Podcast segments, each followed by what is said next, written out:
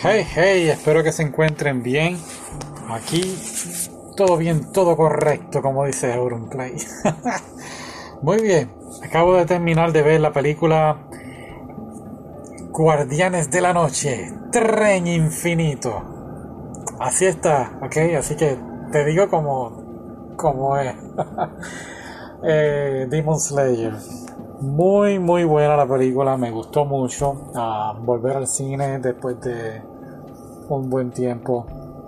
Eh, durante la pandemia no se podía ir, así que creo que cogió una muy buena película para, para volver al cine.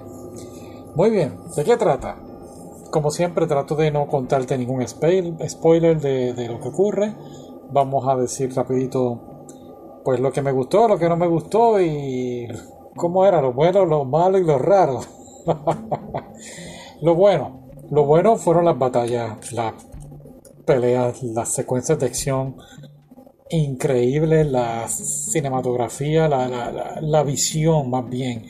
Habían escenas que yo decía, wow, parece, parece como si fuera una película, un live action, una película de verdad. Y de repente, pues, como que movían la cámara o pasaba otra escena y, veías entonces pues que eran pues dibujos animados, ¿no? Anime. Una cosa muy bien hecha. Hace tiempo no veía algo así en, un anime.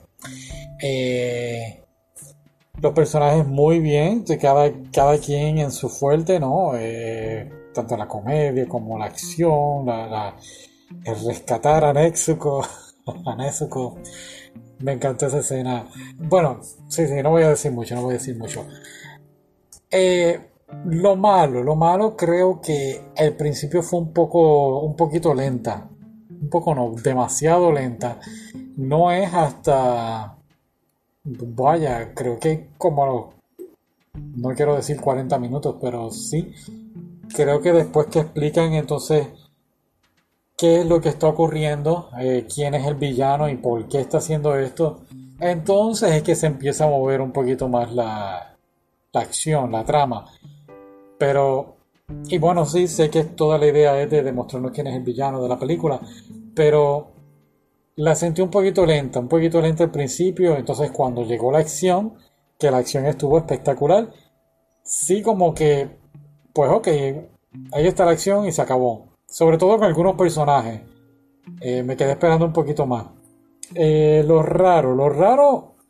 Volvemos, no, no quiero contarte la película, pero ocurre algo con la. con su espada. Eh, la espada de Tanjiro. Ocurre algo. Y. Pues yo esperaba al final de la película. No sé, después de los créditos más bien. Esperaba alguna respuesta. Ok, pues esta la espada de Tanjiro es esto y va a pasar esto o ¿me entiendes? No quiero decir lo que está pasando, pero esperaba algo. Claro, ya sabemos entonces al final de la película qué rumbo se dirigen ahora nuestros nuestros héroes, nuestros personajes principales, secundarios, eh, hacia dónde van en la temporada 2. Y vemos ahora Entiendo ya el porqué de la película, eh, aunque fue que casi una hora y 57 minutos, si no me equivoco. Pues no sé, tengo sentimientos encontrados. Pudieron haber hecho un. Eh, qué sé yo, añadir dos o tres episodios más.